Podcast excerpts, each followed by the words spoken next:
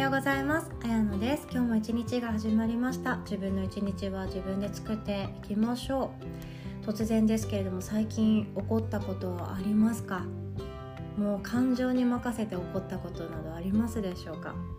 ちょっとしたことでそんな言わなくてもいいこと言っちゃったとか自分のことをまた嫌いになってしまうきっかけにもなっちゃうんですけれども怒りっていうのはコントロールできます。でこのコントロールをするっていうのが最近ですとアンガーマネジメントって言ったりもするんですね。私このアンガーマネジメントに出会って人生救われた気がします。怒りすぎてたなっていうことに気づいたんですよね。で怒らないとまあそれが相手が子供だと正しく怒らなきゃいけない時ってとてもありますよね。信号を無視したりとか相手を傷つけたりとか悪い言葉を吐いたりとかそれって怒ってあげなきゃその子の人生のためにならないって思うところがあるのでそれを怒ってあげるっていうのはとても大切なことなんだけれどもこれを冷静に考えてあ今怒ってあげようってできるようになるのが私はアンガーマネジメントだと思いました。なのでこれまでだったら「ちょっと何やってんのよ」とか「ごめんなさいね朝からこんなこと言いたくないんですけどちょっと何やってんの?」とか「もうふざけんなよ」って思ったことをそのまんま言葉にしてしまうことって私普通にあったんですよ。みんな人間です。で学校の先生だってカウンセリングの先生だってみんな人間です。だから感情っていうものは持っているしそれを言葉にするかどうかっていうそれが腕の見せ所だと思うんですよね。で、えっと、その30代40代の女性っていうもの今日はちょっと女性向けのお話なんですけど特にストレス抱えやすいんですよね。育児真っ最中だったり育児を選ばなかったらその人生でのストレスはあります。仕事なり家庭なり独身なりいろんなところでのストレスってもう感じずにはいられないんですよ。で私は何でママ向けのカウンセリングとかママ向けのヨガレッスンだけをしないのかっていうとママだけに絞っちゃうとそれ以外の人と出会えなくなっちゃう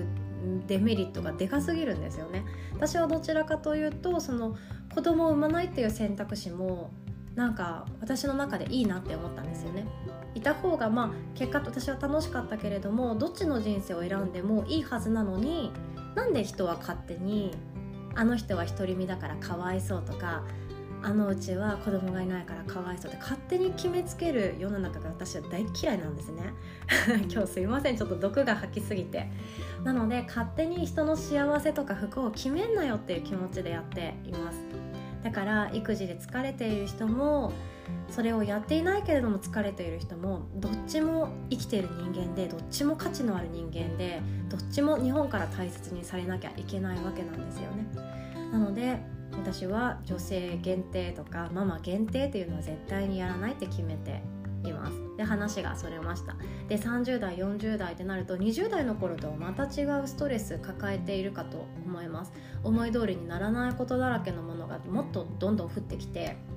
健康のこともそうですしあの自分の自由な時間っていうのも減ってきていますよね。であと仕事をしていない方専業主婦の方もですね結構ストレス抱えますよね。お金のこととあとは自分の自由時間がまあなんかちょっと考えさされているけれども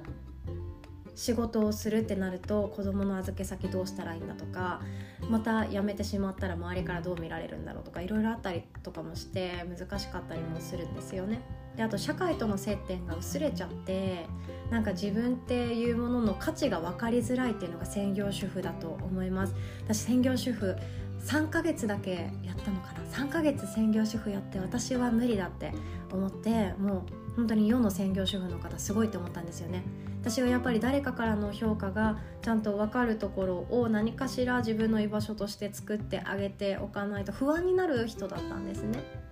なので家事っていうのって採点されないじゃないですか。そうやって評価してくれる優しい旦那様だったらいいんですけどうちの旦那さんは評価できない人なんですね。だから旦那に求めちゃダメだってことに気づいて自分で何かしら自分が成長できるものを必ずやっておこうというふうに決めました。なので社会の接点が薄れるっていうことは自分が成長しているかしていないかっていうのがちょっと分かりづらかったりするかななんても思うんですね。自由業でも自営業でもフリーランスでも何でも言い方ありますけれども何かしら家でできることってあってそういうことをしている間ってあなんかできるようなことが増えたなとか知識が増えたなっていうものあるかと思うんだけれどもそういうですね社会との接点社会との関わりっていうのがお家だけしかないなっていう状態だと孤独っていうものも感じられやすくってイライラっていうものをぶつける対象がなかったりイライラっていうのも自分で処理しなきゃいけない状況に追い込まれて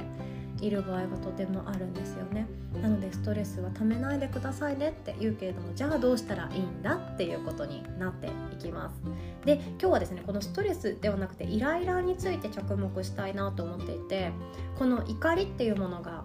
あります。憤りとも言ったりもするんですけども自分の心の中からマグマのようにふつふつと込み上げてもう本当に辛いやつだと爆発しちゃうやつありますよね。ちょっとしたことだったりするけれどもちょっとしたことをいつもだったら聞き流せるけれども聞き流せなかった日とかありますよね。で人の感情っていうのを司っているのが扁桃体っていう脳の部分がありますでこれがですね活発になると感情的になっちゃうんですよ。でこれをコントロールを上手にできるのがよく私も話している前頭葉っていうおでこのちょっと後ろ側にある脳のところになっていきます。でここは有酸素運動だったりとかヨガだったりとか人とコミュニケーションをとっている中で鍛えてあげることができるのでこの前頭葉っていうものヨガをやってる方で結構落ち着いている方多いと思うんですよね。なので前頭葉の筋トレ前頭葉トレーニングをしている方は怒りっていうものをコントロールしやすくなっていきます。で私はよくやっているのが6秒。6秒間無になるっていうのを怒りを覚えた瞬間やってます。でこれ何かっていうと聞いたことありますかね？6秒っていうのは怒りのピークなんですね。なのでこの6秒間をどうにかやり過ごせるとその反発的瞬発的な暴言を吐いたりとか行動につながっていかないそうなんですね。なのでこの6秒間6秒間ぐっと我慢するとか6秒間何もしないっていうことっていうのは私はですね自分のためになると思ってます。で6秒間深呼吸するっていうのが一番いいんですけれどもなんか言われて相手から暴言吐かれて嫌なこと言われて嫌なことされていきなりその人が深呼吸を始めたらちょっと怖いですよね。身構えますよ次何されるんだろうって。怖くなっちゃうかもしれないので私はですねもう無呼吸でいいと思うんですよ。無呼吸で無になる。で呼吸していない間ってあの何も思考ができないんですよ。ちょっとやってみてください試しに。では大きく吸って息止めてみましょう。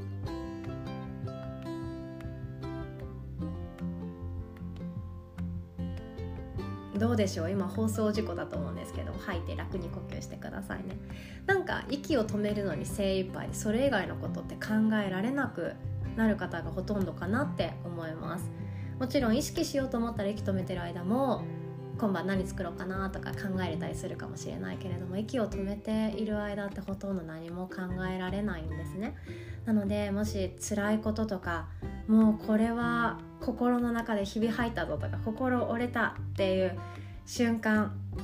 怒りがうつうつきてもうこれ爆発しそうだっていう瞬間そういう時は6秒間無になっていきましょう。何も考えない。何もしない。目の前に何か物があったらそれをただじーっと6秒見るとか窓があって木があったらその木をただじーっと見るとか。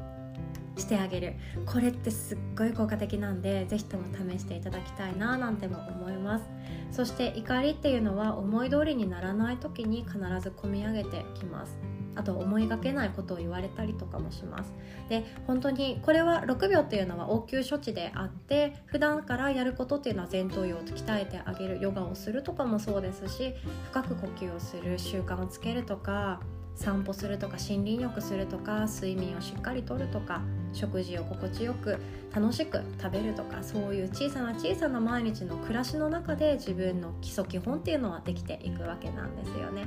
なので自分の子供に怒りっぽくなってほしくないなって思ったら本当いい生活習慣っていうのが一番いいんですよね。春休みがやってきて生活習慣乱れに乱れてますうちも。